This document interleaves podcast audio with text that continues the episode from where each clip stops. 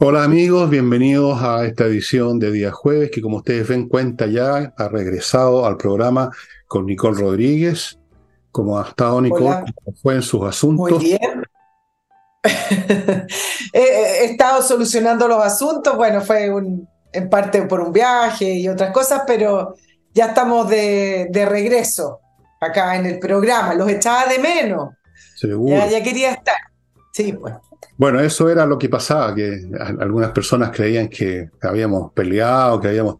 No, no, no, simplemente estaba No, en viaje de asuntos de, de negocios, de su, de su marido y otras cuestiones, y que estaba fuera del Yo, país. hay alguna- alguna cosa mía. Solo dile a tus auditores que cuando peleemos se va a notar. Va a salir Troya, va a salir van a fuego. Van a volar los El platillos. programa va a aportar.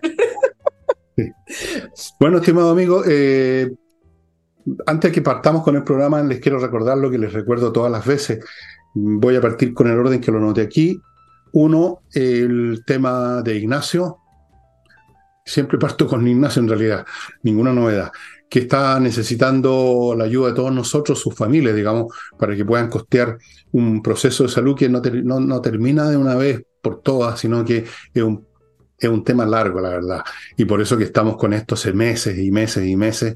Y así es la cuestión nomás y punto. Si a usted no le parece, ok, pero si le parece que es preciso apoyar, ahí está la dirección para que mande unos pesitos al papá. Ahí está la cuenta corriente del papá para mantener con vida, porque de eso se trata a Ignacio. Continúo con... ¿Con qué continúo? Bueno, ya que estamos en estas labores de ayudar, ¿por qué no ayudamos a la Unión de Amigos los Animales también? Eh, también merecen apoyo, ¿no? Sobre todo en una época en que todo el mundo se declara animalista, Nicole, pero todos hablan. Todos se declaran ambientalistas, ecologistas, animalistas, pero nadie riega un macetero, nadie alimenta un perro, nadie mueve un dedo, puro bla, bla, bla, bla. Bueno, aquí tiene una oportunidad de hacer algo concreto. La Unión de Amigos de los Animales es una organización de personas, no es una fundación, no recibe plata más que de la gente que es miembro, que se hacen miembros, socios de la asociación, para mantener a muchos gatos, perros, incluso tienen un chanchito, no sé qué otros animalitos que han sido recogidos en las calles, algunos en condiciones increíblemente trágicas, algunos perros quemados, gente que los ha quemado para divertirse. A ese nivel llega la perversidad de alguna gente. Entonces hay que alimentarlos, hay que cuidarlos, hay que contratar veterinarios, todo eso requiere plata. Entonces, o hágase socio de una vez por todas y ponga todos los meses una cantidad, o mande algo ahora, o mande un- una bolsa con comida. Unión de Amigos los Animales, ahí los va a encontrar usted con los datos, pida para hacer transferencias, etcétera. Continúo con el flamenco, que ya saben que hay este jueves, como todos los jueves, un conjunto, pero ¿qué les digo? Em, se pasa bien, eh, usted reserva mesa y come, bebe, pica, hay muchos, muchos jamones, por, por algo se llama la casa del jamón, charcutine, todas esas cosas españolas, y sobre todo está el flamenco, que es un espectáculo para oírlo y para verlo. Además, este establecimiento está en Tenderini 171 y al frente, cruzando Agustina, hay un estacionamiento subterráneo, así que todo es seguro y cómodo. Y termino con mis libros que ya casi no van quedando. No he averiguado hoy día cuántos me quedan de cada cual, pero sí les digo que no, no son muchos ya. Deben estar, no sé, algunos quedan una docena, otros quedan 50. A ese nivel estamos para que usted sepa. Revolución, insurrección, tsunami, la torre de papel, envejezco, muérase, Julio César, etcétera. Y, y se acabó. Y ahora partamos como los programas que hacemos siempre con Nicole, con más información de la que es normal en los programas que hago yo solo. Y la primera información tiene que ver con lo que se estado tratando en el Consejo Constitucional. Para, para variar un poco, Fernando, el, el proceso, este segundo proceso se eh, volvió a convertir en un enredo, porque finalmente eh, no solamente se trata del texto en sí mismo, sino que de una serie de otros intereses y de otros niveles. Se trata de los pactos políticos, se trata de las futuras elecciones, se trata de los candidatos presidenciales. Imagínate que queda dos años. Y a la vez también se trata del eh, propio texto, se trata de la posición que va a tomar el, el gobierno. Entonces, este entuerto constitucional vuelve a, vuelve a manifestarse porque el 7 de octubre el texto tiene que estar listo.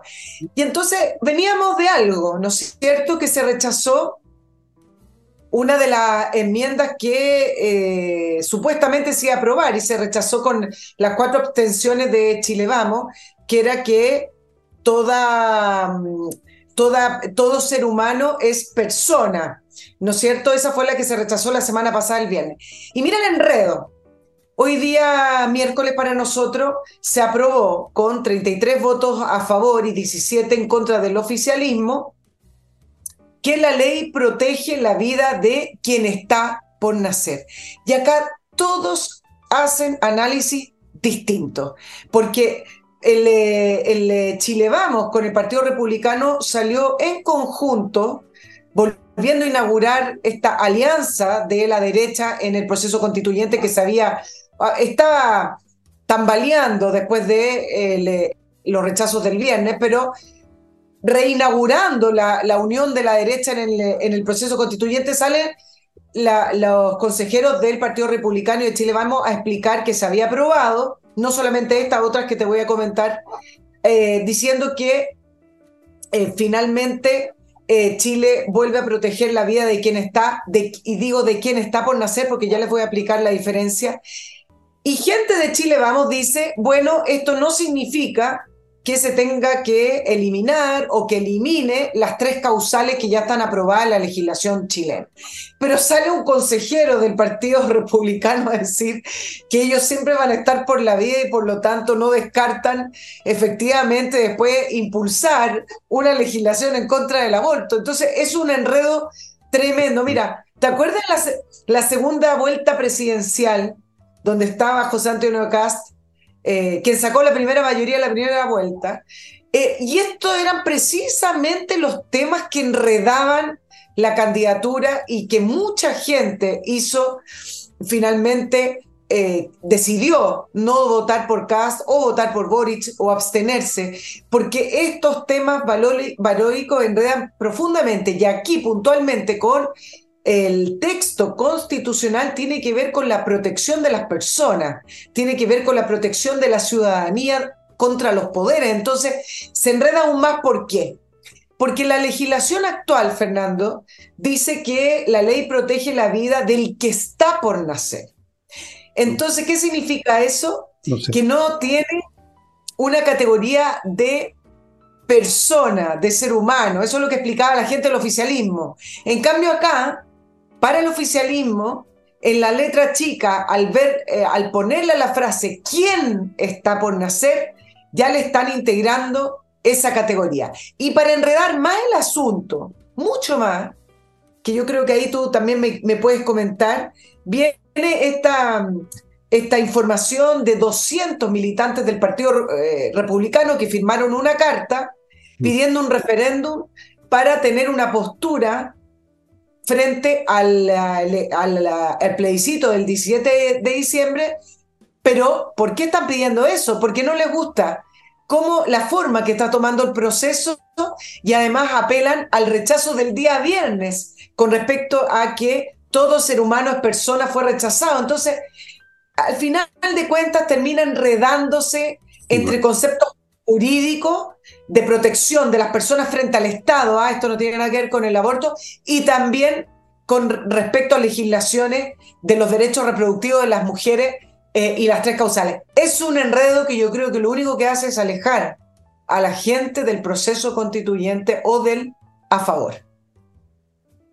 Bueno, otra muestra de que el país está, lo que he dicho tantas, tantas veces, que no estamos en una época de acuerdos, porque hay, hay, divisiones absolutas entre blanco y negro, y por eso que dije ayer y he dicho 20 programas que la postura de los que buscan acuerdos es completamente anacrónica y tonta, porque no estamos para eso, y lo vemos todos los días en esto. Ahora, estos conceptos que se han usado son tan abstractos y vagos que efectivamente no sirven para nada. ¿Qué significa por nacer? Significa que vas a nacer mañana, que la, guagua tiene nueve meses y ya está empezando las, empezando las contracciones. ¿Eso es por nacer? ¿O por nacer es cuando se produce en la cópula la concepción, se encuentra un espermatozoide con el óvulo? También es por nacer porque va a nacer en un periodo X, nueve meses, o siete según el caso. Entonces no define nada. Tampoco qué es lo que es ser humano o una persona. Parece ser que el oficialismo considera que un feto no es una persona ni un ser humano. Así es. Yo pensaba en un tiempo así también. Y creo incluso produciendo una enorme molestia, lo dije abiertamente en un programa de televisión, de que, de que al principio no era más que una masa de células sin forma, sin cerebro, sin nada, y que por lo tanto, aunque tuviera forma humana, no era un ser humano. Pero como yo cambio mis ideas según las nuevas circunstancias, las he cambiado, pero también podrían haberlas cambiado. Entonces este es un tema súper, súper difícil de, eh, de, determinar porque no hay un referente empírico que te diga, en este momento este feto es una persona, es un ser humano. En este antes, este momento no, todavía no, es una masa de células que se están desarrollando. Y por nacer, también, ¿dónde, ¿cuándo pones tú la definición de por nacer? Mañana, en nueve meses, en cinco minutos. Entonces, aquí no habiendo referentes concretos, sino que siendo una cuestión puramente interpretativa, volitiva, valórica, como dicen ahora, no hay manera de ponerse de acuerdo. No hay manera. Y para sumar contradicciones, las contradicciones, un grupo, como dices tú, de republicanos quieren rechazar todo, siendo su propio partido el que tiene la mayoría y que tiene los votos en, por lo menos en muchos puntos, como en estos que tú mencionaste hoy día.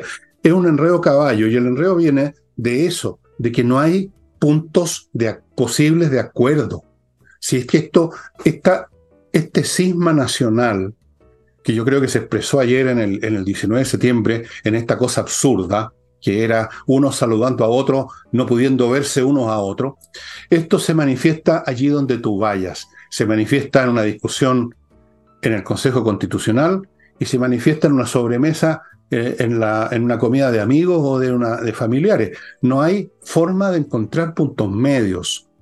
Y por eso que en la política los acuerdos no tiene mucho sentido. Esto es una cuestión de ganar en las votaciones y punto. No hay otro camino. Claro, lo que voy a decir dos cosas, porque el tema de los acuerdos te traía un estudio que es muy interesante, ¿eh?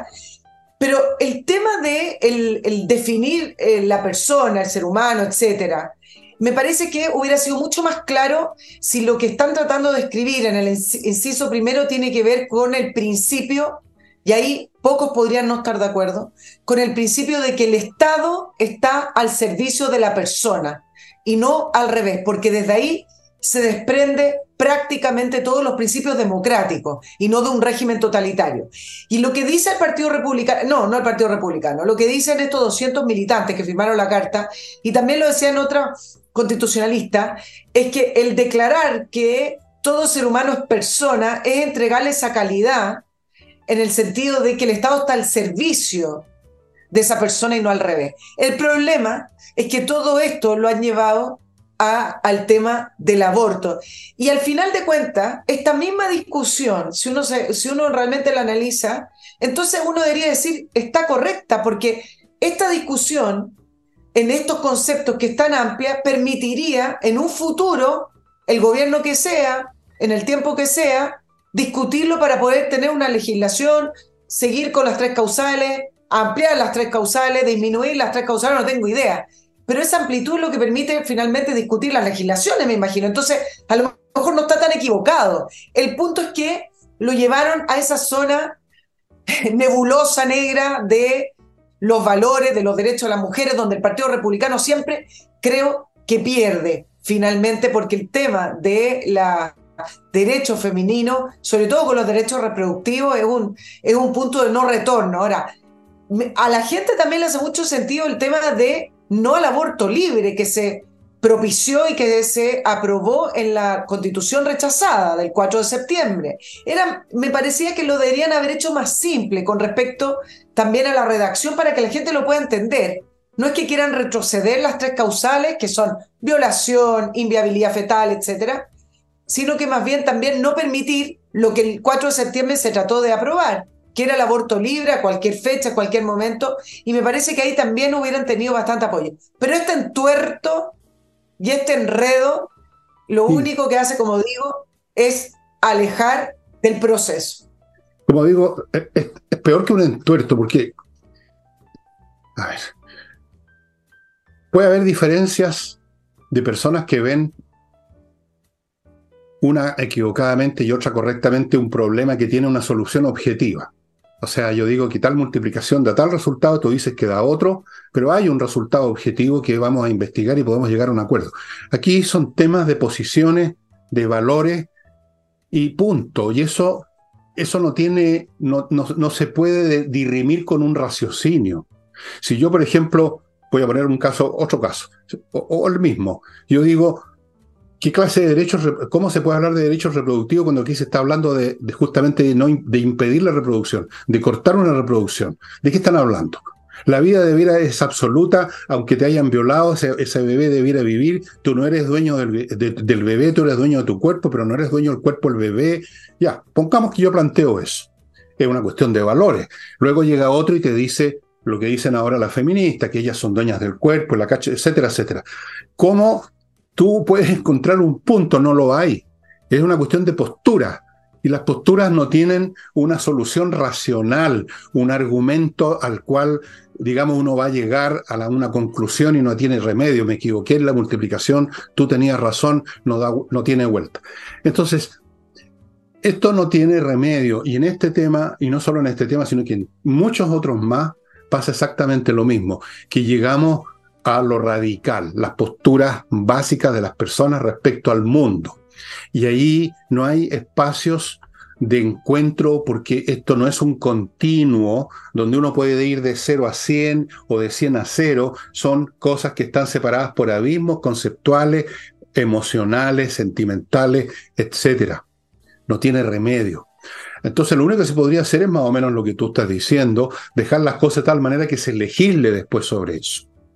Se puede volver a legislar sobre cualquier tema un millón de veces y nadie está impidiendo que el día de mañana se vuelva a legislar sobre las tres causales del aborto y se inventen más o se quiten algunas. ¿Por qué no? Eso forma parte de la vida. Ahora, ponerlo constitucionalmente de una forma o de otra complica bastante, porque ahí estamos en otro plano, la verdad. Oye. Claro, pero porque lo llevaron a ese plano, ¿no? Pero si estamos hablando de que estás protegiendo a una persona del poder del Estado, es decir, que tus derechos inanielables están primero y después viene el Estado, y que el Estado no te los puede quitar, entonces eh, me parece que el punto de vista genérico va en la, en la, línea correcta. Ahora, el tema del aborto no es solamente un tema de valores, es un tema científico. Si uno ve las discusiones de los médicos con respecto al inicio de la vida, son infinitas. Bueno, eh, también. Eh, entonces, también ahí, entonces los países se ponen de acuerdo, ¿no es cierto? Y a veces hay legislaciones que eh, permiten o tienen mayor libertad con respecto al aborto, o a veces, incluso teniéndola, retroceden y la limitan, como lo que ocurrió con la Corte Suprema de Estados Unidos, con respecto a algunas legislaciones del aborto, y que dijo, no, esto no significa que ese precedente se vaya a aplicar en todos los casos y para la, obviamente para los demócratas fueron un retroceso, pero ¿me entiendes? Es una cosa flexible y una, eh, eh, son, son legislaciones que avanzan y que retroceden. Bueno, eso es lo que estoy diciendo, que no tiene esto una definición objetiva y la ciencia no puede resolver esto tampoco, porque es una cuestión de valores, decir, bueno, científicamente eh, cuando se juntan los espermatozoides con el óvulo, se empieza a producir una serie de fenómenos que son fenómenos vitales de la vida. Entonces uno puede decir, bueno, ahí empezó la vida. Entonces otro puede decir, no, pues, la vida que nos interesa es la vida que lleva al ser humano. Sí, pero ¿cuándo empieza la vida que lleva al ser humano? El bebé adentro de la guata no tiene idea de nada. A los nueve meses o a los ocho o, o a la semana es lo mismo. Entonces, la ciencia no te resuelve nada, te describe los hechos que van ocurriendo.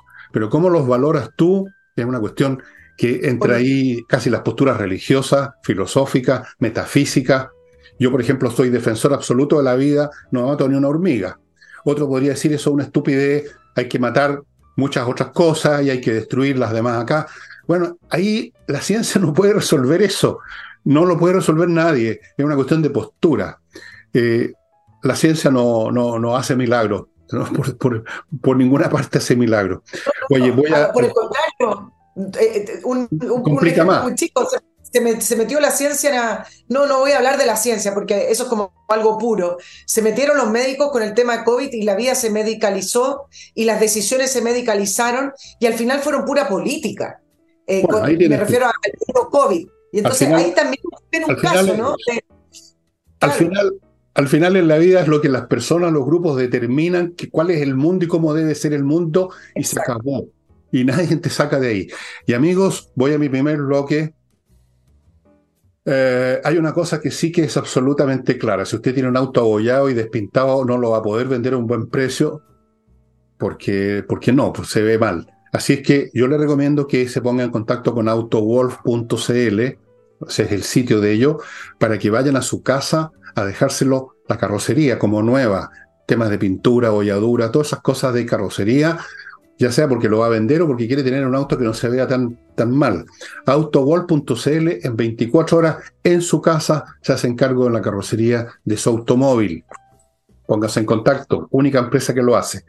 Continúo con Torch, se me olvidó sacar, ya, voy a mostrarles la que les muestro siempre. Una vez más, saco mi carterita de abuelita, donde tengo 50 cosas, incluyendo una pistola de 9 milímetros, pero en miniatura. Y ven ustedes lo potente que es esta linterna mínima, que es la que yo más uso. Miren, salvaje, ¿ah? Miren qué miren qué potente. Yo la uso para iluminar. Ilumina más que esas grandes con pilas, fíjate en el jardín. Y miren qué práctica. Uno la apaga, la meto en mi bolsita de abuelita, donde están las chauchas, donde está el rímel, donde está el ruch, donde está todo, todo, todo, todo. Y listo, amigos, torch. Linternas súper potentes, como ustedes pueden ver, se cargan enchufándolo al computador o a la corriente, o sea, autonomía. Tienen su batería interna, resisten golpe, resisten el agua. No hay nada mejor. Y hay muchos modelos que, les juro, ya mañana les empiezo a mostrar otros modelos nuevamente. Torch, Continúo con Entrena Inglés, que les ofrece un plan para los cabros que están con mala nota en inglés, que les va mal el inglés. No sé por qué, pero hay cabros que les va mal en inglés. Pues eso es la realidad. Un plan especial de 12 clases por 259 lucas para reforzar su aprendizaje de inglés, que es súper importante hoy en día. Si usted no sabe inglés, es como que no supera hablar hoy en día en el mundo. No puede salir, no puede hacer negocio, no puede, o sea, la internet coja, todo mal, todo mal. Hay que aprender inglés, lo mejor desde niño, y ojalá también aprenda dos otros, diez idiomas que sabe vuestro servidor. No, no es para tanto. Aprender inglés, amigos, entrenainglés.com. Cualquier consulta, manden un mail a, a, ese lugar. ¿Ok? Ok. Y continúo con Edifito, un software para la administración de edificios que lo abarca absolutamente todo. Es un software muy completo, se está usando en miles de edificios en los temas de administración, de salarios del personal, cotizaciones, los temas que tienen que ver con la mantención física del edificio, todo, todo incluido en Edifito.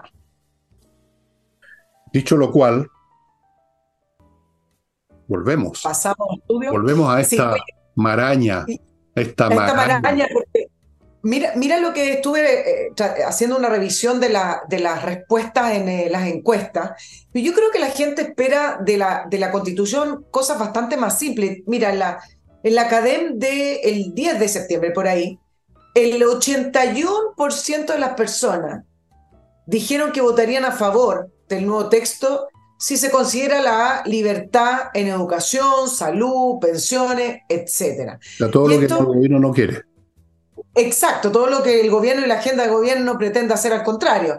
Y esto en paralelo a que actualmente el 57% de las personas se manifiestan en contra del texto cuando aún no está. Lo que quiero decir con esto es que si lo llegaran a hacer correctamente, si lo llevan a buen puerto, con algo más minimalista, con menos entuerto, eh, con principios fundamentales sobre la libertad de las personas, la democracia y la separación de los poderes, podría haber una luz al final del túnel. Porque, ¿qué pasa? El, em, el oficialismo, y ya lo ha dicho varias veces el Partido Comunista, lo ha dicho de distintas maneras, que el, proceso no se cierra acá. Cuando el 60% de las personas en todas las encuestas y más dicen que si se rechaza la constitución el 17 de diciembre, para ello el proceso debería cerrarse. Bueno, para la política y para los políticos estas cosas nunca se terminan, es como las elecciones, y si tienen que inventar nuevas elecciones y nuevos cargos, los van a, los van a seguir haciendo. Esto independiente del daño, y ya les voy a contar por qué, que le sigue produciendo al país tener un proceso constituyente abierto, sobre todo desde el punto de vista de las inversiones. Uno cree que ya está asimilado y no es así. Los inversionistas en el Chile de y en Inglaterra preguntaban, sobre el proceso constituyente y seguían preguntando. Algo que Marcel no puede asegurar. Él aseguraba que ya estaba todo marchando, mm. pero bueno, que a esta altura que él le cree a Marcel. Pero el punto es que el oficialismo y eh, principalmente el Partido Comunista no ven que este es el proceso constituyente que ellos quieren, no va a ser el texto que ellos quieren y por lo tanto ya están planteando un plan B eh, y sumándose y armando grupos ya para el rechazo. ¿Y por qué digo esto? Por el tema de los acuerdos, Fernando. Hice un seguimiento de lo que tú hablaste en el programa de ayer, porque acá es donde Chile vamos y me sumo, quizás estoy repitiendo un poquito, pero eh, donde Chile vamos se equivoca en el sentido de que cree que por negociar con el oficialismo y mostrar que el texto es consensuado, eh, la gente va a volcarse mayoritariamente a votar a prueba. Pero el oficialismo, independiente de esos acuerdos, que nunca van a ser del gusto total de ellos, el oficialismo va a votar en contra de este texto. Por lo tanto, lo que tiene que hacer Chile Vamos y el Partido Republicano es intentar de levantar un texto que sea lo más acorde a los principios que ellos han intentado eh, propiciar y hacerlo minimalista. Por lo tanto, esta cuestión de los acuerdos con la izquierda, efectivamente, eh, a juzgar por los resultados y a juzgar por lo que ellos mismos dicen, es perder el tiempo. Bueno, lo hemos dicho tantas veces que ya llega a ser cansador, ¿no? Que no, no entienden, que son simplemente necios. Ven una encuesta, y ayer expliqué cómo plantea las cosas la gente cuando se le presenta una pregunta, cómo la interpretan según el caso.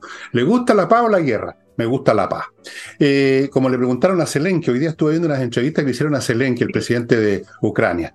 Entonces llegó un periodista norteamericano siempre dispuesto a regalar tierras ajenas, y usted estaría dispuesto a un compromiso en llegando territorio. La palabra que usó en ucraniano no es la que le pusieron ahí, es el equivalente a lo que ustedes ven pintado en las paredes, más o menos. No sé si eh, tienen claro la película. Claro, una cosa es querer la paz en general y otra cosa es querer que a uno le bajen los pantalones para tener la paz. Pues no, ahí sí que no, ¿no es cierto? Eso es lo que no entiende el Chile Vamos, no quiere entender que la gente no está disponible para transacas que le den, le abran la puerta a la izquierda. ¿Y por qué? Porque la izquierda misma se puso en una posición extrema. En otros tiempos uno le habría abierto la puerta a la izquierda. La concertación le abrió la puerta a la izquierda, a los socialistas, eran parte del gobierno, ¿no es cierto? Pero no eran los socialistas que estaban clamando por echar abajo el modelo. Todo lo contrario, se aprovecharon y algunos se enriquecieron con el modelo. De hecho, toda esta gente son hijos, nietos, sobrinos del modelo, todos ellos. Entonces, Exacto. esto de los acuerdos es falso, es falso y es una estupidez. Y me parece a mí que Luis Matei anunció en una entrevista por ahí de que irían a una tercera, a una tercera propuesta constitucional si falla esta. O sea, ahí sí, yo te digo, se les viene la casa abajo a los políticos. O sea, ahí simplemente los tiran por la ventana. No la, sé última, alguien los tira por la ventana. Así es, la última encuesta criteria decía en la interpretación del director de Criteria, porque algunos lo interpretaron distinto, que si este, este proceso constituyente termina en un rechazo eh, y, se, y fueran a un nuevo proceso, la clase política completa sería castigada. Pero te quiero agregar más cosas a lo que tú dijiste, porque estoy segura que tú no leíste este estudio, pero dice precisamente lo que dijiste en, tu, en el programa de ayer, Fernando, con respecto a los acuerdos. Mira, a todo esto, hay gente que se olvida que la última CEP, que es la encuesta más grande en Chile, ¿ah? con, con, el, con el muestreo más eh, eh, territorial, más grande, además es presencial, el eh, apoyo a los acuerdos cayó un 20%. y en una de las criterias también cayó un 13% entre quienes creen que acordar visiones distintas solucionan los problemas del país. Y el tema de los acuerdos surge por qué? Por un análisis muy básico, muy eh, simplista, que, no, que, no, que creo que está equivocado, que tiene que ver con que, porque esto todo tiene que ver con las elecciones. Las elecciones se ganan por el centro, ¿no es cierto? ¿Te acuerdas que hemos escuchado tanto eso? Las elecciones se ganan por el centro. Entonces, ¿qué significa para la clase política simplista ir por el centro? Llegar a acuerdo. Ya no hay centro. ¿Cuál centro? Exacto. No hay centro. Entonces, te quiero presentar el estudio porque esto es exactamente lo que tú hablabas ayer, no sé si exacto, pero lo complementa. En una entrevista que hicieron a Mark Titelman del Pew Research en Estados Unidos, ¿ah? que entre el año que analizó entre el año 2016 y el año 2022 eh, las posturas de los republicanos y los demócratas, donde el porcentaje de republicanos que afirmaba que los demócratas eran deshonestos, em, lo peor de lo peor, aumentó a 72% de un 45%. Y al revés, la postura de los demócratas hacia los republicanos, la postura negativa y más polarizada, a un 64%. Entonces, en, en este estudio que también se basa en un libro, siempre se ha presentado que la polarización o la división eh, está, está establecida o concentrada en las élites o en la política. ¿Por qué? Y acá viene lo que tú decías. Porque los estudios de opinión o las encuestas muestran que cuando se le preguntaba a los ciudadanos sobre distintos temas de políticas públicas o de posiciones ideológicas, la tendencia de la gente es a escoger posiciones intermedias, valores intermedios en esos estudios de opinión, a diferencia a veces de la clase política o de los políticos. Entonces, de una manera muy simplista, se cree que el problema de las polarizaciones o de estas eh, posturas extremas simplemente son de los políticos y que la gente en sus casas o la ciudadanía no tiene ese problema, entonces para solucionar esto simplemente los políticos se tienen que poner de acuerdo. Bueno, varios libros han salido en Estados Unidos diciendo que esta narrativa es eh, de, la, de, la, ciudadanía moderada es falsa. Estamos hablando en, estos tiempos, que hay una polarización afectiva, la llaman, en la ciudadanía, que no tiene que ver con izquierda-derecha, eh, principalmente, a veces sí la tiene, pero que mayoritariamente tiene que ver con una fuerte identificación con cierta postura y que la ciudadanía también tiende hacia esa polarización y que los políticos no están leyendo aquello. Bueno, yo no he leído ese estudio que tú dices, ni siquiera sé cuál estudio es, no me has dicho cuál es ni cómo se llama. Blue Research, te dije. Pero la, razón de que, la razón de que haya una coincidencia entre ese estudio y lo que yo digo es simplemente de que la realidad impone sus resultados a quien la mira un poquito nomás, pues, si eso es todo. Y no hay que ser un genio resplandeciente para darse cuenta que cuando a una persona se le hace una pregunta o se le pone una situación, su proceso mental de conceptualización depende del contexto. Entonces, por eso que puse el ejemplo de paz y guerra en general y luego paz y guerra cuando estás en guerra. Cuando estás en guerra, la pregunta paz y guerra no tiene sentido. Ahí la pregunta es, ¿ganamos o no ganamos? ¿Vamos a ganar o no vamos a ganar? Eso es la pregunta. ¿Quiere, ¿Quiere, usted perder? ¿Quiere usted paz a cambio de su territorio y que le pasen por encima y se lo forniquen? No. Entonces, la pregunta de paz y guerra no tiene sentido. Y eso es lo que no entienden o no quieren entender porque los políticos viven en ese mundo donde de lo que se trata es precisamente de llegar a, llegar a hacer, llegar a acuerdos muchas veces, no siempre, y mantener ciertos parámetros comunes de convivencia que les permiten subsistir como eso que llamamos clase política. Pero la población, aunque parezca que no es ni chicha ni limonada, tiene posturas sobre distintas cosas porque la realidad los ha llevado a eso. En Chile la izquierda nos llevó a eso, hasta el más complaciente ciudadano, de esos que dicen, todo me da igual, yo no voy a votar porque voy a seguir igual, hasta ese ciudadano, si tú lo arrincones y le dices, mire, vamos a quitarle su plata porque va a ir un fondo común de sus cotizaciones, o le dice, usted no va a poder educar a sus chiquillos en el colegio que usted quiere, sino que esto lo va a determinar el Estado, bueno, esa misma situación te pone a ti en una posición de tomar definiciones, pues. ¿Cómo no se dan cuenta la señora Matei, el señor Macaya y todos los demás genios resplandecientes a la derecha? No se quieren dar cuenta, esa es la explicación. Y siguen con eso que el país por el medio. Ese país ya no existe. Ya no existe y no es por gusto de uno, simplemente no existe. Hay otros, fíjate, que se niegan a ver la realidad porque les da miedo la realidad. Porque claro que es angustioso vivir en un país polarizado, pero es la realidad, pues. Es como que le fuera, es como los ucranianos, están en guerra. Bueno, eso es lo que están, pues tienen que vivir en función de eso y tomar decisiones en función de eso. No, no les sirve intentar crear, digamos, engañarse que no están en guerra, que estas, bombas que están cayendo son juegos artificiales. No, esa es la realidad que viven y nosotros vivimos esa realidad ahora y hay que tomarla en cuenta, hay que considerarla para las decisiones y no seguir pensando en un Chile que ya no existe. Claro, claro ahora, todo esto también está respaldado porque Evelyn Matei ha estado subiendo la encuesta como la política mejor evaluada y ah, José Antonio Casa ha ido quedando atrás. Va a bajar. Pero. Acuérdate, va a bajar. hay, ciertas coyunturas que son importantes que uno no puede analizar las situaciones así. ¿Tú te acuerdas cuando Yanna Proboste salía en los primeros lugares simplemente porque llegó a un acuerdo económico en la época de pandemia eh, representando al Senado con Sebastián Piñera y era la política mejor evaluada y salió última en, la, en las primarias de, la, de la oposición. ¿Te acuerdas cuando Pamela Giles, que estaba a favor de los retiros, también salía dentro de las políticas mejor evaluadas? Entonces, hay que tener cuidado con la encuesta. Y efectivamente, en este momento, José Antonio Cast está en la política diaria porque está eh, involucrado en el proceso constituyente que no tiene mucha simpatía con la gente y sale todos los días hablando. Que es distinto a Evelyn Matei, que está en un palco mirando este proceso como opinóloga, apoya a algunos, apoyó a los consejeros que se abstuvieron, ¿sí? Y ella debe haber dicho, bueno, me, subí en la evaluación porque apoyé justo a las personas que no apoyaron la enmienda constitucional de los republicanos, que era extrema y identitaria. Eso es, algo muy... eso es una torpeza increíble increíble, Nicole. Sí, dale, sigue nomás.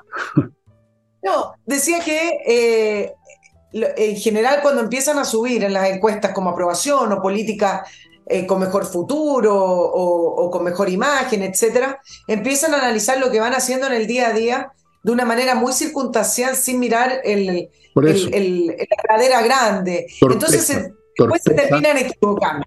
Torpeza pura y simple de esta gente que tiene una inteligencia muy mediana y mal acostumbrados por la política. No se dan cuenta que cuando llega el momento de las elecciones, o sea, llega el momento de los que hubo, se, todo se reinterpreta de nuevo y entonces ahí lo que se valora es la persona que tiene una postura clara de una, en un sentido u otro. Y estos que tratan de apostar con estas astucias de corto alcance miope, estas astucias miope del día a día, esos son barridos del mapa como le pasó a la Proboste, como tú mencionaste. Pero no se dan cuenta de eso porque han vivido toda la vida con, eso, con esos paradigmas políticos de mirando eso que llaman la calculadora electoral y se creen inteligentes, ¿ah? eso es lo divertido, y no ven más allá de sus narices, no se dan cuenta de las transformaciones psicológicas, lo que yo llamé la los movimientos tectónicos, la política, y que por Dios que le usted, no. Bueno, lo mismo acá. Cuando llega el momento los que hubo, esas personas que aparentemente la están apoyando, no la van a apoyar, van a decir, esta mujer, yo lo estoy viendo ya en, mail que me llega, esta mujer ya empezó a, convertirse en ni chicha ni limonada, ya empezó el jueguito de estar bien con el Dios y con el diablo, entonces pierde confianza y se desmoronan, y se desmoronan, y se va, te lo aseguro. Te hago aquí una, no, yo sé que tú no vas a apostar contra mí porque crees, piensas igual. Evelyn Matei va a perder puntos en las próximas posturas, en las próximas encuestas, por este motivo. Así va a ser. Difícil, misión porque efectivamente es la futura candidata mejor posicionada de Chile Vamos. Ahora. Tengo que republicar Chile Vamos. Ahora, que podría hacer una campaña para poder ganarle a José Antonio Cast en las presidenciales, desde el punto de vista de la derecha y entonces, ¿cómo se diferencia? Porque no puede ser lo mismo que José Antonio Cast. ¿Cómo se diferencia Evelyn Matei de la UDI, de un José Antonio Cast? ¿Qué planteará? ¿Qué puede plantear una Evelyn Matei de la, de UDI para hacerle frente a José Antonio Cast? Muy difícil. Bueno, eso es problema de ella, efectivamente, pero en todo caso, con la línea que tiene que seguir, ya sea porque no tiene otra o porque le gusta, eh, no es esa la, cuestión. No, no, no es ese el tipo de. Faltan dos años. O sea, que saca con tener ahora unos cuantos puntos más, porque, porque fíjate, por no hacer nada, por, no, por estar con alguien que no hizo nada, que se abstuvo, o sea, por la nada, por la nada, no por una proposición, sino que por una falta de proposiciones. ¿Qué significa eso para dos años más cuando vengan las elecciones presidenciales y quizás en qué estado va a estar el país? ¿Cómo no se le ocurre hacer un poquito de proyección? O sea, oye, si esto no requiere, no requiere ser Nostradamus, esto es una cuestión tan evidente. Bueno, allá ellos. Vamos a mi próximo bloque eh, comercial. Puros productos y servicios para su utilidad, como usted lo va a verificar de inmediato. Por ejemplo, si usted tiene una empresa, chica, grande, de lo que sea, tener un software financiero de primer nivel es fundamental. Y es lo que ocurre con Kame ERP, que sirve para todos los elementos básicos que tienen que ver con la, contabilidad, las finanzas, administración de un negocio. Ver si están ganando, perdiendo plata, cuánto deben los clientes, quiénes deben, facturas electrónicas, revisión de estado financiero, control de stock, procesar remuneraciones, mil cosas más. Came ERP, póngase en contacto, amigo, no siga manejando su empresa a la virulí, porque esas son las empresas que joden rapidito. Continúo con kmmillas.cl, el sitio donde le van a comprar sus millas acumuladas por sus vuelos. Atención, Nicole, las millas que usted haya acumulado, si no piensa viajar la próxima semana otra vez, pegarse un tremendo viaje. Si no es el caso, venda sus millas en kmmillas.cl, pagan bien y usted no crea que puede guardar sus millas. Atención, Nicole, no puede guardar sus millas mucho tiempo, las empresas aéreas las borran y usted se queda ahí, sonó, kmmillas.cl. Continúo con compreoro.com, el sitio donde usted puede comprar oro y plata en su forma física, metales preciosos, en lingotes, que yo les he mostrado. Ah, por ejemplo, ahora les muestro nuevamente, después de mucho tiempo. Este es un lingote de plata. Este es un kilo, bien pesadito, un kilo. Plata prácticamente pura, casi 100%. Esto yo lo tengo en mis manos, si fuera mío, no es mío. Entonces esto tiene un valor que no cambia, pase lo que pase. Y si yo me muevo, me cambio país, me voy por otro lado, y tengo esto, alguien me lo va a comprar y yo tengo entonces una póliza de seguro y por acá adentro tengo uno más chiquitito, pero se los muestro mañana, el de oro. Así es que compreoro.com y termino este bloque con los abogados Salinas y Ojeda, un buffet especialista en temas civiles, civiles, que son la mayoría, son especialistas muy buena tasa de éxito. No se ponga en manos de cualquier abogado que le recomendó la tía Peta, salinasyojeda.cl.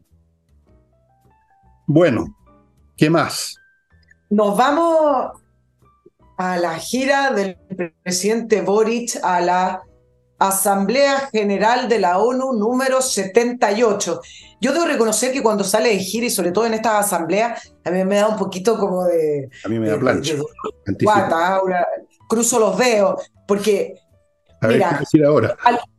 claro, a lo largo de la historia democrática de nuestro país, hay gente que pudo haber votado por Eduardo Frei no, por Lago no, por Piñera no, por Bachelet incluso no, pero cuando salían fuera del país mal no lo hacían.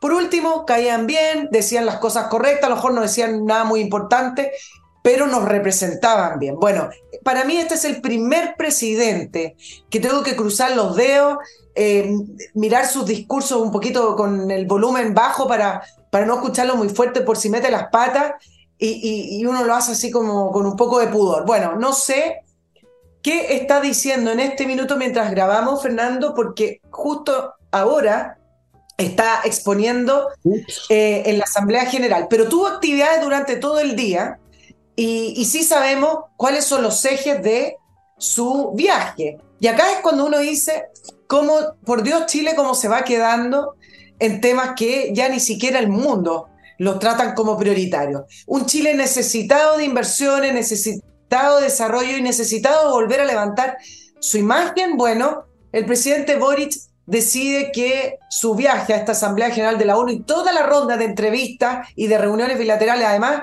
va a viajar a Washington, no solamente se va a quedar en, Nueva York, el foco va a estar en los 50 años del golpe, que ya me da pudor, homenaje a Salvador Allende, aprovechando que viene de los 50 años del golpe, eh, va a haber una conmemoración del asesinato de Orlando Letelier, foco en los derechos humanos y por supuesto en el medio ambiente. Entonces cuando uno lee esto y uno dice, de nuevo, ¿ustedes se acuerdan que el año pasado en esta misma asamblea habló que en Chile se violaban los derechos humanos? O sea, el propio presidente que nos tiene que representar y nos tiene que representar bien y dejarnos lo más arriba posible, en su discurso no solamente encumbró, ensalzó, levantó y reivindicó la figura de Salvador Allende el año 2022, sino que además habló de las violaciones en octubre del año 2019. O sea, miren pedazo de presidente que tenemos que nos representa. Bueno, yo dije, ya que terminó los 50 años, me imagino que va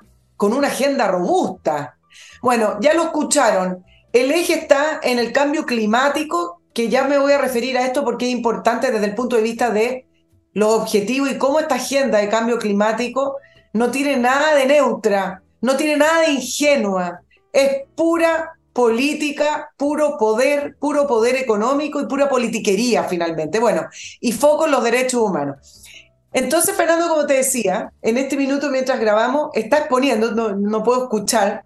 No, ojalá. Y, no sé si tengo ganas de escucharlo, lo voy a escuchar por ejercicio profesional. Tampoco sé si hay mucha gente, porque tú sabes que cada vez que hablan los presidentes. Va mucha gente. Eh, hay, hay presidentes que convocan a una gran, gran multitud y se llena el hemiciclo. El presidente Biden generalmente lo escucha porque es el presidente de Estados Unidos. A Zelensky lo escucharon y lo aplaudieron. A Bukele, este presidente que todo el mundo lo critica, que los derechos humanos, bueno, se, paró al frente de eh, la Asamblea General y dijo, bueno, yo con orgullo puedo decir que El Salvador dejó de ser la capital de los homicidios y hoy somos una de las capitales más seguras. Lo aplaudieron por sobre otros presidentes como el presidente Petro, que cuando eh, entró a la Asamblea a hablar salieron más de la mitad de las personas. Entonces, ahí uno sabiendo cómo, cómo está de los presidentes en su apoyo, los países en su apoyo eh, y lo que generan esa figura. Lo que hizo el presidente Boric, para que, para que lo comentemos, antes de este, este discurso general, fue presentarse en la cumbre de acción climática de las Naciones Unidas. Porque tú sabes que las Naciones Unidas, que dejó de tener algún poder sobre los países con respecto a las democracias, la interferencia, y los principios de la Carta Democrática que ni siquiera se cumplen. Bueno, ahora siempre habla de la acción climática como, chuta, ¿qué digo? Como para que me, me tomen en cuenta, como para estar del lado correcto. Bueno, la acción climática. Entonces los políticos cuando se retiran o quieren volver, hablan de la acción climática. Bueno, el presidente Boric, como cree que está del lado correcto, da y le da con el medio ambiente y entonces en esta cumbre de acción climática como él necesita un enemigo o señalar con el dedo, entonces dijo que... Las multinacionales. Exacto. Hay un sector minoritario de la, de la sociedad, pero muy poderoso. Ustedes saben que eh, este grupo político que llegó a la moneda siempre se pone desde el lado de que son víctimas de alguien mucho más poderoso que ellos, que, que mueve los hilos de la vida de las personas. Dice, este grupo poderoso que no se somete a estos debates, no respeta las reglas democráticas, yo no sé a qué se refiere con eso, no alcanza acuerdos multilaterales, eh, por lo tanto las multinacionales y capitales financieros internacionales que no siguen los estándares democráticos, ahora nos pasamos a, otra cosa, ya es hora que eh. Entonces apuntó a las multinacionales y a los capitales financieros. Cuando tú ves la historia, ahí con esto termino, cuando tú ves la historia de cómo ha transcurrido el tema del medio ambiente, hoy en día, voy a hablar de hoy en día, pero esto viene hace muchos años atrás, décadas quizás ya, el tema del medio ambiente está principalmente orquestado por capitales financieros y multinacionales. Es todo lo contrario de lo que está diciendo el presidente Boric. Efectivamente, un grupo muy poderoso de multinacionales y a través de grandes capitales internacionales que son orquestados a través del Foro Económico Mundial han decidido lo que pueden y lo que no pueden hacer las empresas y las legislaciones que pueden o no deben tener los países. Y regulando ciertas industrias o regulando el destino de la economía es que ellos mismos han hecho más poder entonces, todo lo contrario de lo que plantea de una manera muy naïf, muy ingenua, muy básica, muy setentera el presidente Boric con respecto al medio ambiente. No, yo no diría setentera, yo, yo diría tontera. A mí me da vergüenza ajena Boric. Me da vergüenza ajena a él y todos los demás, porque no es él solo, si él, él es uno de, otro, es, son legión estas personas. Es el lenguaje que yo escuchaba de cabros chicos, solo han cambiado un poco las palabras. Antes no se usaba la expresión multinacional, se hablaba del imperialismo, se hablaba del imperialismo. Eh, un poquito las palabras, pero es el mismo lenguaje, los buenos, los malos, las venas abiertas de América Latina, los grandes poderes, la explotación del hombre por el hombre, siempre las mismas estupideces y él está medio a medio en ese mundo semántico, no tiene inteligencia, Boris es un hombre sin inteligencia, es un hombre sin conocimiento, es el típico cabrito que se crió en los años 90, por ahí, eh, se crió en un sistema educacional que ya se estaba derrumbando, se crió viendo televisión, después metido todo el día en el internet, después con el WhatsApp y con la cuestión y con el TikTok y con todas esas huevadas. Ese es el tipo de jóvenes que votaron por él y que llegaron al poder con él. Entonces uno no les puede pedir mucha inteligencia porque no la tienen. Entonces lo más que pueden hacer es repetir estas cosas de corrido, aprendérselas de memoria, como antes de cabros chicos nos aprendíamos los poemas de María de, Pablo Neruda o de alguno de estos señores. Entonces, piececitos de niños azulosos de frío, la Gabriela Mistral, y, y repiten que las multinacionales, que los grandes poderes, que no son democráticos, y no veo en qué sentido una multinacional eh, se puede medir en términos democráticos o no, en primer lugar, no tiene sentido. No tiene sentido. Entonces, ahí se ve la falta de inteligencia de Boris. Si eso es lo que es, si finalmente, oye, si finalmente cuando tú pones en un puesto directivo a una persona, digamos, sin talento, se va a notar. Van a, ver, van a producirse estropicios, digamos, de todo orden, y como mínimo vamos a pasar mucha plancha, porque por Dios, cómo lo deben evaluar en, eh, en, el mundo donde se mueve ahora, porque ahí lo puso la horda, la patota, la, la patrulla juvenil que votó por él, y los viejos senectos y, y ya con decadencia acelerada que votaron por él también. Entonces, mira, yo, la única cosa que me consuela es que le quedan dos años a este gallo. Porque por supuesto que los van a sacar, pero en volandas a todos ellos, la izquierda va a desaparecer del mapa, les doy ese pronóstico de todas maneras. No van a poder hacer su revolución, van a dejar la cagada nomás, más de la que ya está, y luego los vamos a echar. Eso es. Pero vamos a tener que, vamos a tener que, vamos a hacer lo que, me acuerdo una vez, tú eras muy cabra chica, quizás no habías ni nacido, pero una vez llegó un CEO a la Coca-Cola, Nicole, que se le ocurrió que la Coca-Cola tenía que ser color transparente. No sé si te acuerdas de esa historia. Oh, no, no. Se fue a la cresta, las acciones de la Coca-Cola fue un desastre. Lo sacaron a patar, lo tiraron por la ventana del edificio, digamos. Era, era un hispano, ¿eh? era un tontón, pero ya a todo dar. Bueno, cuando hay un CEO poco inteligente, hay que pagar los costos después, pero el país va a seguir viviendo finalmente. Vamos a recuperarnos, vamos a reconstruir, vamos a reparar y vamos a sentir como cuando uno despierta una pesadilla y dice, ya se acabó esta cuestión. Claro, ahora tres cositas con respecto a la presencia del presidente Boric y la comitiva y, lo que dijo eh, en relación a esto. ¿ah? Yo, voy a, dar la otra cara a la moneda, porque el, presidente Boric, tú sabes que le gusta como apuntar y, como que soy fuerte. Entonces dijo, es hora de someter a estos grupos eh, de capitales financieros y de las multinacionales, eh, es de someterlos a la voluntad de la comunidad internacional. Y, acá, y habló del greenwashing. Y yo, le, yo lo voy a presentar el greenwashing de distinta manera. El greenwashing es un concepto que se ha estado levantando hace muchos años con respecto a que las empresas eh, se suman a esta, y, los capitales y los fondos se suman a este tema del medio ambiente como para tener una imagen positiva. Y yo creo que a esta altura el greenwashing no es de las empresas, porque las empresas están tremendamente amarradas por las legislaciones medioambientales a un nivel en que uno ya nota que las legislaciones medioambientales no tienen nada que ver con el medio ambiente, tienen que ver con controlar la economía, que son cosas distintas. Para mí el greenwashing hoy tiene que ver con los políticos.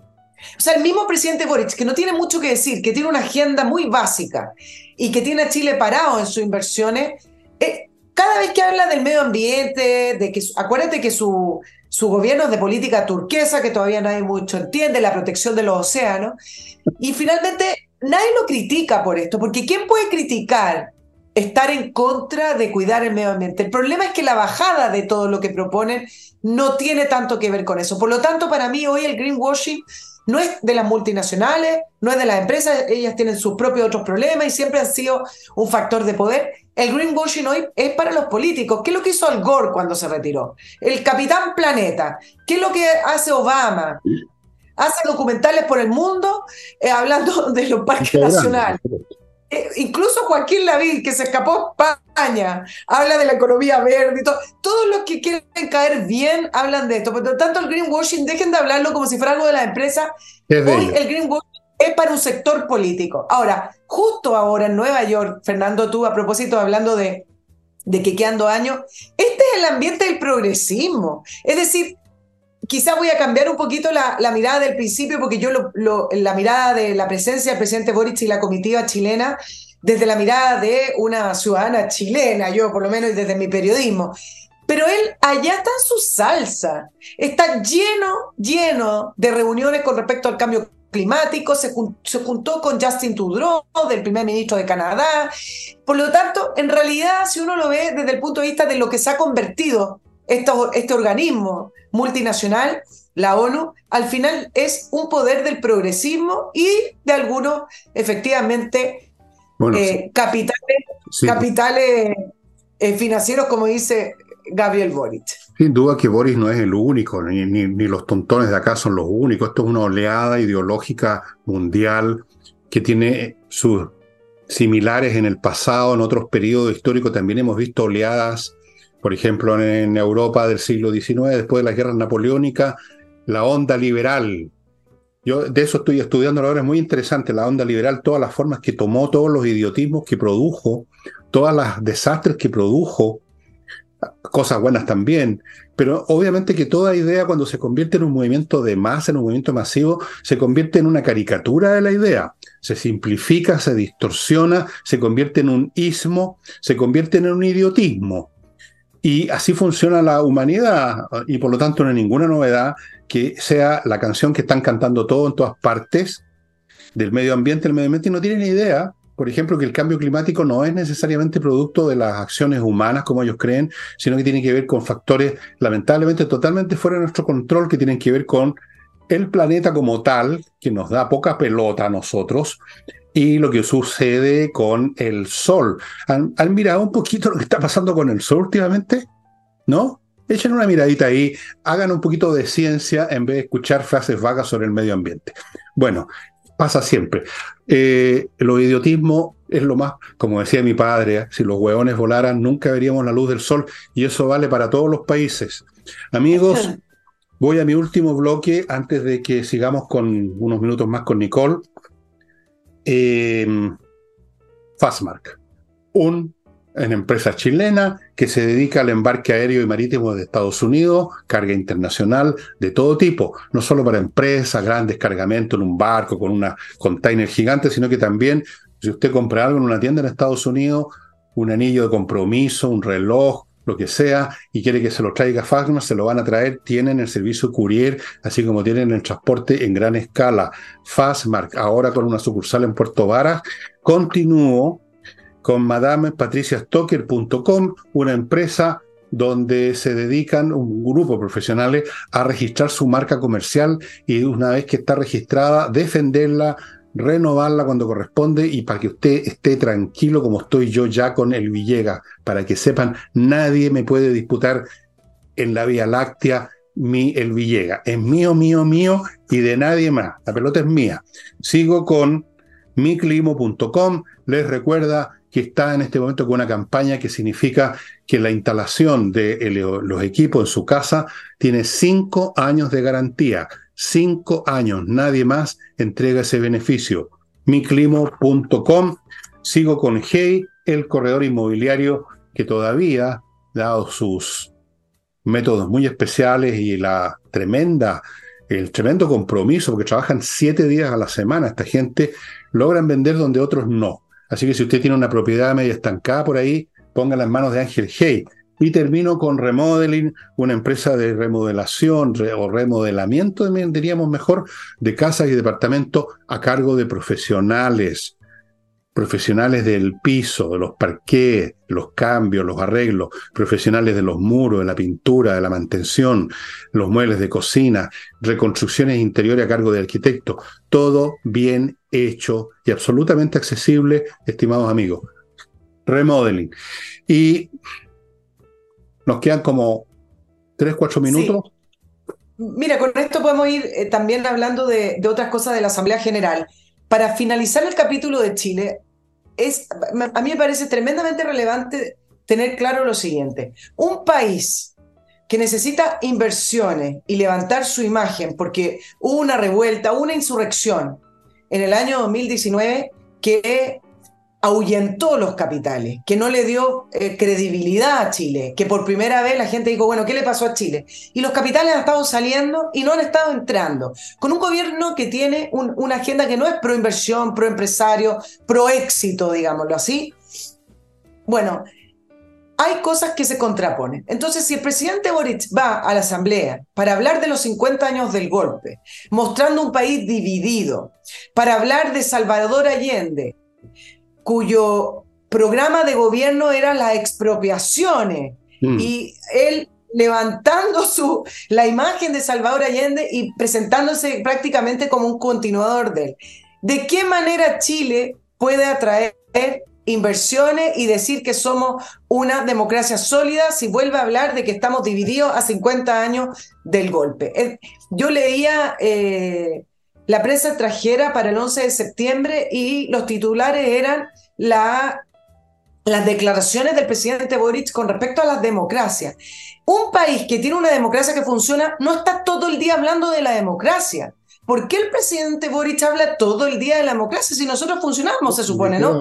Tenemos elecciones, tenemos eh, la separación de los poderes, es decir, es un país que no debería estar hablando todo el tiempo de la democracia. Sin embargo, el presidente Boris en su discurso, con esta obsesión que tiene que, de la democracia, que al final lo único que hace aparecer es que esconde al final em, nociones más, digamos, totalitarias, porque un demócrata no habla todo el día de democracia, ¿no? Bueno, así no vamos a traer inversiones. No se puede hacer una cosa y hacer la otra. You can't have the cake and eat it. Si se presenta así en Estados Unidos, ya sea en la Cumbre de la América del año pasado, nuevamente acá en la Asamblea General de las Naciones Unidas, Chile está condenado a seguir cayendo en inversiones y eso significa menos desarrollo. Así es, señoras y señores, ustedes los que votaron por, como algunos que yo conozco, que ya no los puedo ver ni en foto, gente que yo creía inteligente, que votaron por Boris, porque tú sabes que lo que pasaba con Cast, iban a invadir Polonia el otro día, tú sabías, iban a declarar la... Bueno, muy nazi, muy nazi, sí. Bueno, yo conozco muchas de esas personas que votaron por Boric que están ahora en la ruina. Perdieron su trabajo, perdieron su empresa, perdieron sus arriendos, perdieron todo. Se jodieron por huevones. Y lamentablemente otros que no, que no estaban con Boris, son arrastrados. Ese es el problema, es como una cordada de montañistas. Se cae uno, se caen todos. Eh, pero nos vamos a, poner de pie, vamos a sacar a esta gente en algún momento, vamos a, recordar a, todos estos tipos como una pesadilla, como un momento en que el país mm, parece que en estado de ebriedad eligió a una manga tontones, porque eso es lo que son, digamos las cosas por su nombre. O sea, un presidente que va a hablar de alguien que ni siquiera lo de, ¿quién, ¿de quién está hablando de decir lo que se quedaron en la Asamblea? Salvador Allende, ¿quién es ese tipo? ¿De qué está hablando este hombre? ¿Por qué no habla de Marcor del Pon también? O, del, no sé, ¿de, quién, ¿de qué diablo podría hablar del Carlos V, del rey Carlos V? ¿Por qué no habla de Julio César? No, porque no sabe que existe. No. Bueno, señores, señoras, paciencia. En este momento hay que tener paciencia y, y los señores políticos de la derecha ya no digo más porque ya sabemos que no tienen remedio. Los señores de la Chile Vamos no tienen remedio, lo han mostrado una y otra vez y hay que todavía dar gracias a Dios que votan algunas cosas correctas, eh, pero en cualquier momento están con esto de cómo es el país por el medio. Por Dios, que son. Ahí te los acuerdo. El país por el medio. Mira, ah, sí. Voy a decir otra cosa. Por el medio se los van a, se los van a, Yo te voy a, decir que, a comer. Voy a decir la frase de alguien que no es mía, en todo caso, pero me hizo todo el sentido. Chile ha tomado muy malos caminos, no por falta de acuerdo, sino que por llegar a muy malos acuerdo. Y creo que eso ha resumido en parte el, camino negativo que ha ido tomando Chile. Eso es. Señores, no lleguemos a acuerdo. Ganemos. Eso es la cuestión. Ganemos con la postura que nos parece la correcta. Así como ellos quieren ganar con la postura que a ellos les parece la correcta. Bueno, veamos quién gana. Pero no pensemos más en acuerdos, no nos debilitemos con los acuerdos, no le entreguemos ni un centímetro de ventaja con los acuerdos a esta gente. Y amigos, se acabó. Ahora tenemos por un tiempo a Nicole con nosotros, no sabemos cuándo va a ser su próxima... no te estoy pelando. bueno, ya tienen a Nicole y la tendremos por mucho tiempo más, por supuesto, todo el tiempo que, este programa exista. Así es que eh, sería todo, estimados amigos. Muchas gracias. Nos estamos viendo mañana. Chao, chao.